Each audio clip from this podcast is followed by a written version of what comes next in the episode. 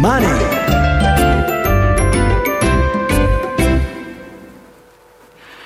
テクノプロホールディングス IR 特集。このコーナーは証券コード6028東証プライム上場。テクノプロホールディングスの IR 活動の一環としてお送りします。ご出演はテクノプロホールディングス代表取締役社長兼 CEO の八木武さんです。よろしくお願いいたします。よろしくお願いします。こんにちは。よろしくお願いします。こんにちは、えー、こんにちは、えー、テクノプログループさんについても皆さん結構ご存知だと思いますが改めて、御社どのような会社でどのような事業を営まれておられるのか、改めてご説明頂戴できますか？はい。えー、当社が持ち株会社として統括をしておりますテクノプログループは国内最大の技術系人材サービス企業グループですえー、国内に北海道から鹿児島まで約170の拠点を有しているほか、海外では中国、インド、シンガポール、ASEAN 諸国、イギリスなどで事業を展開しております。えー、事業内容としては、えー、コア事業であります技術者派遣に加えまして、請負、受託をはじめとするソリューション、技術コンサルティング、海外オフショア開発のほか、技術者に特化をした人材紹介や教育研修事業を手掛けておりまして、お客様の技術に関するニーズや課題に幅広くお答えをしております。なお、派遣といいましても、技術者派遣は、事務派遣や製造派遣とは違い、まあ、お客様にとって大事な技術開発、研究開発業務の一翼を担っております。まあ、だからこそ、まあ、当社グループのエンジニアは、まあ、原則、正社員雇用としておりますやっぱり技術開発、研究開発の業務の一翼ってのは、相当ハイレベルって考えそうですね、上流の工程のところをあのお任せいただいているということだと思います。はい、はいそしてあの、当社グループの主な特徴としましては、エンジニアを正社員雇用としている点のほか、まず国内だけで約2万2000人の技術者、研究者を用意し、まあ、2300を超えるお客様、まあ、中には、リスナーの皆様もよくご存知の大手の製造業、情報産業、製薬業界、建設業界、まあ、大学などといったところも含まれておりますけれども、そういった多数のお客様とお取引があり、機械、電気、電子、IT、科学、バイオ領域における設計、研究開発、建築、土木の施工管理など、まあ、産業界が必要とする、ほぼすべての技術領域をカバーしているという点を挙げることができます。はい、またあの、全体の約半数、直近では53.6%が IT エンジニアである点や、業界随一の、まあ、充実した教育研修体制、これも当社の特徴です。まあ、図らずもあの今回のコロナ禍で遅れが、まあ、露呈をしました日本のデジタルトランスフォーメーション、このニーズに対応していくという上でですね、まあ、IT エンジニアが多いということは、まあ、投資グループの大きな強みとなっております。また、デジタル領域の旺盛な需要や、まあ、加速化する技術革新、これに対応していく上で、まあ、エンジニアにとってスキル転換、またあの複数スキルの習得、まあ、こういったものが可能になる環境が整備されていること、そして会社にとっては人づくりをしっかり行う機能が備わっているということも、まあ、当社グループの大きな競争優位性になっていると考えておりますやっぱり人を育てていくっていうのも大事なキーワードってこと、ね、非常に大事だと思いますね。はい、えー、私どもは昨年2026年6月期を最終年度といたします、まあ、5か年の中期経営計画、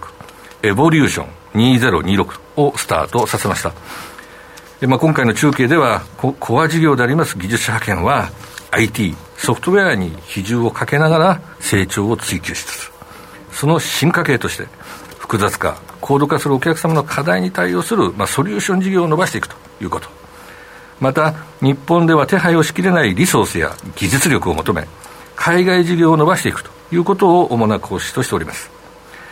トング社の存在意義、パーパスでも歌っております通り、技術と人の力を磨き、お客様と共に価値を創造することを通じて、持続可能な社会の実現に向けて、まあ、チャレンジを続けているところでございます。はい。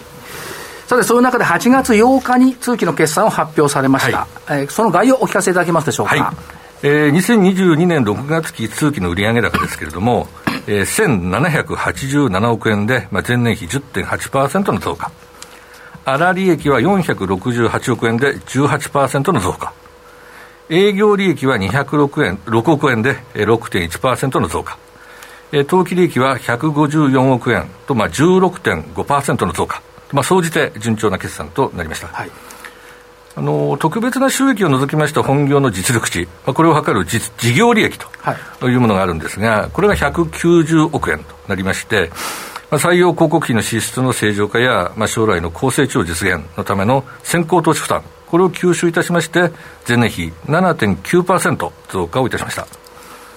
まあ、ソリューション人材の採用費や育成費、まあ、DX 推進のための組織整備やマッチングエンジンの開発、M&A などの戦略案件に充当するこの先行投資のことを、まあ、当社では中継遂行コストと呼んでおりますが、2022年6月期は、まあ、総額15億円の投資を行っております。はい。当期利益のまあ伸びがまあ大きくなってますけれども、あのこれはの前回の放送でも触れましたシンガポールの海外子会社、ヘリウス、このプットオプション債務取り崩し益18億円がまあ非課税であったと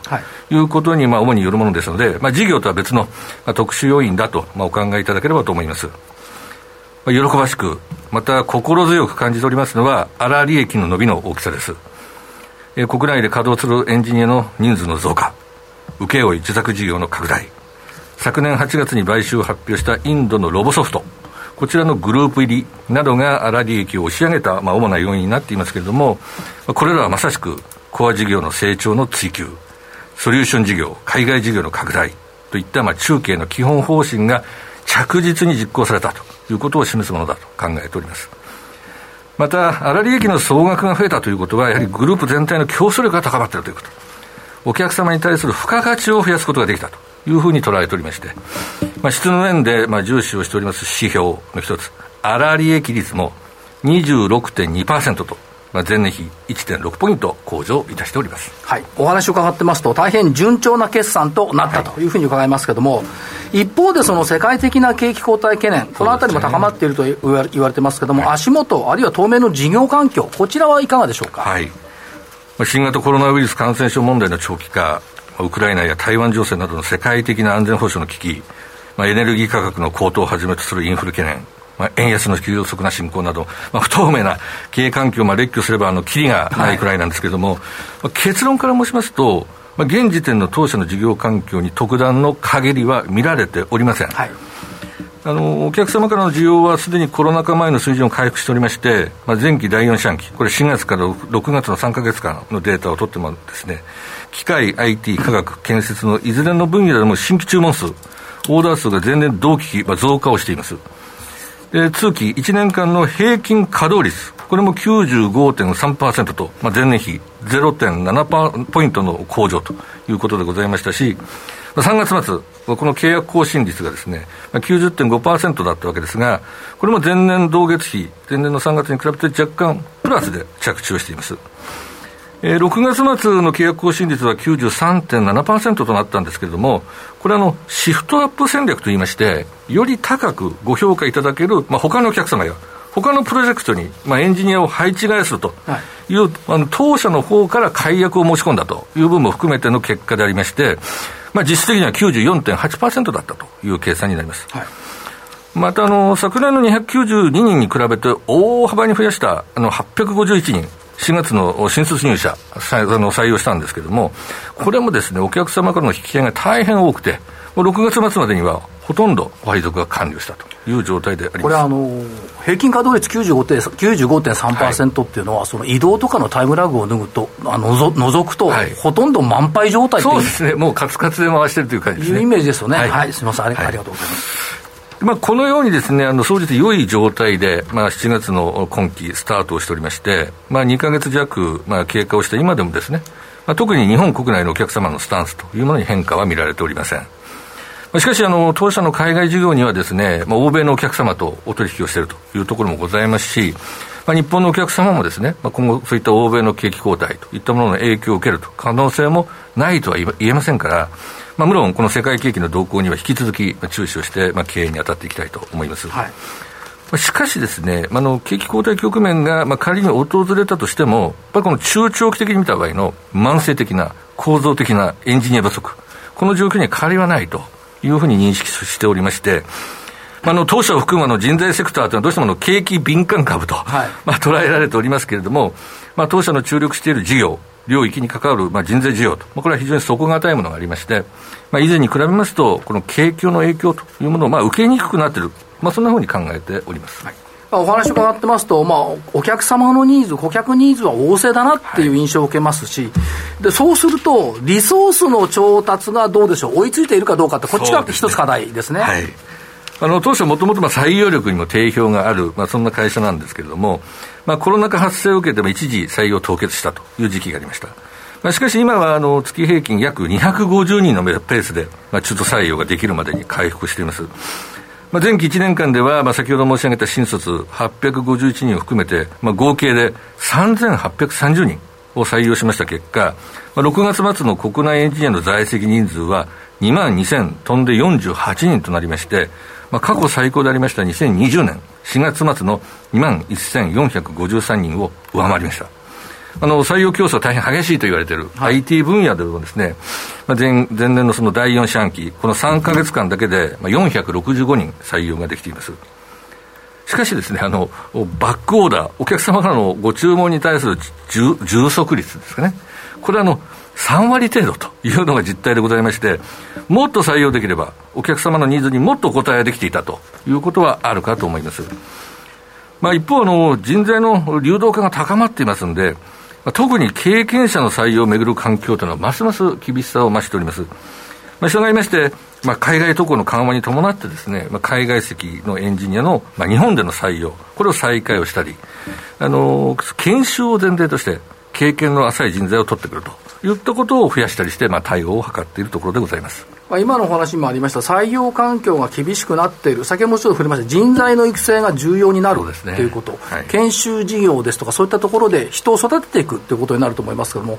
具体的な取り組みはどんな感じでしょうか？はい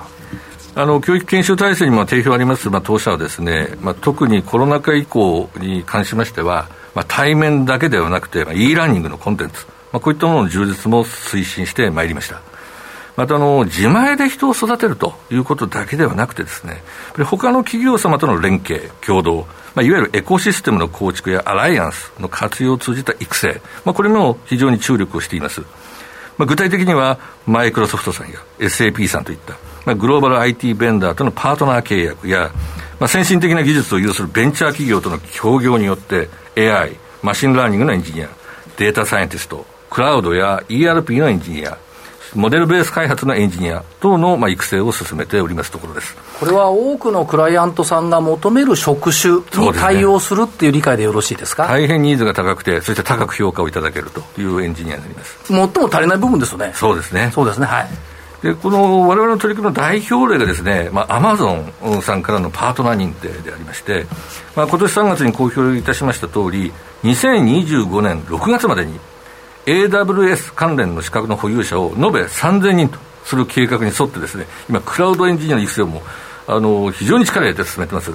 まあ、AWS というのはあの Amazon ウェブサービスの略でございますが、この AWS、世界各国で広く使われているクラウドコンピューティングサービスの総称でありまして、まあサーバーやデータベース、ウェブアプリケーションの構築に、まあ、必要なほとんどの機能、そして AI、5G、量子コンピューター、まあ、人工衛星といった、まあ、最先端のサービスでも利用ができると。いうことでございます。まあ、当社はですね、まあ、今後もこうした需要が増大をしているデジタル領域に対応することができて、新しい分野で活躍できる、そういったエンジニアを増やしていきたいと考えています。AI、5G、量子コンピューター、人工衛星、最先端のサービスっていうのは、やっぱり社会が向かっている方向ですし、社会が求めているところですね。ですね。はい、まさにそういう、これから伸びる技術をしっかり見定めていくということも大事だと思います。はいでは、えっ、ー、と、業績のお話のところですが、今期の業績予想、こちらのお話頂戴できますか？はい。えー、今期、えー、2023年6月期の業績予想は、まあ、売上高1950億円。これ前年比9.1%の増。えー、事業利益は200億円、5.1%の増。営業利益も、まあ、同じく200億円。で、これはの3.1%の減。え当期利益につきましては136億円。こちらは11.9%の減として発表をさせていただきました。まあ、これにあの、前期末、前期にですね、あの未消化だった分のキャリーオーバー、これを、まあ、約22億円ほどですね、この中継遂行コストとして、また上乗せしているというものも含んでおりますし、この中期経営、中期経営計画ではですね、この後半3年間で高成長を実現したいということで、えー、昨年の1年間、そして今年の2年目、この2年間は、コア事業進化の基盤形成、このための投資フェーズとまあ、位置づけていますんで、まあ、今期もですね、売上の1%程度に相当する、まあ、投資を、まあ、しっかり行っていくと、こういう前提です。で、まあ、営業利益と当期利益では、まあ、減益となるという計画にしていますけれども、これはの、前期、そして前々期の営業利益にはですね、雇用調整助成金収入、そしてまあ先ほどもお話をしたヘリウス社に関わるまあ一時的な収益というものが含まれていたためでして、まあ、本業の実力値であります、まあ、事業利益のベースでは、まあ、前期もですね、当初は減益の予想としながらも増益を達成できましたんで、はい、まあ、今期もできるだけ増益を目指していきたいと考えております。やっぱり中継遂行コスト、重要ですよね。大事だと思います。はい、将来の成長に、のための投資だと思います。はい。はい。さて、一方で配当についてはいかがですか？はい。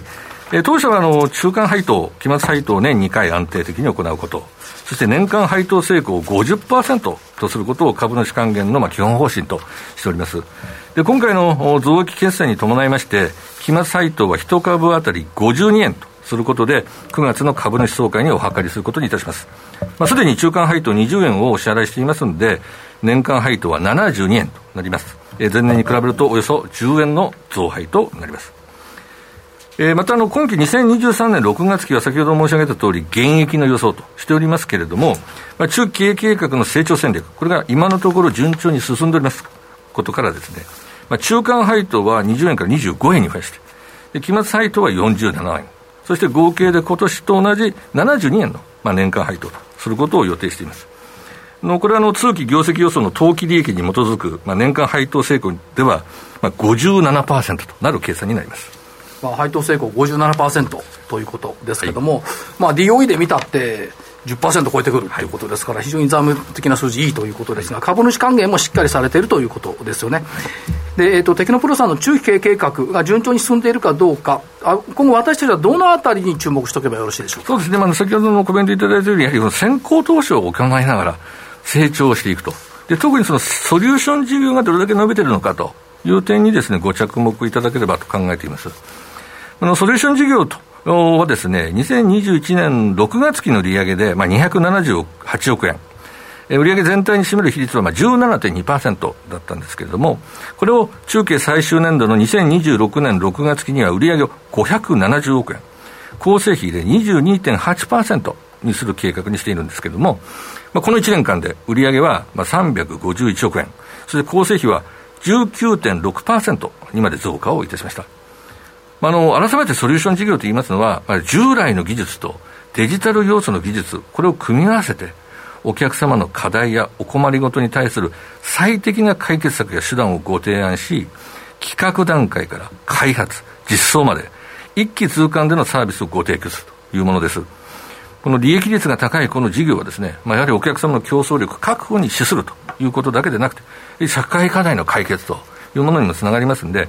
まあ、当社の成長にとっても、社会的にも、まあ、意義の高いビジネスだというふうに考えています。はい。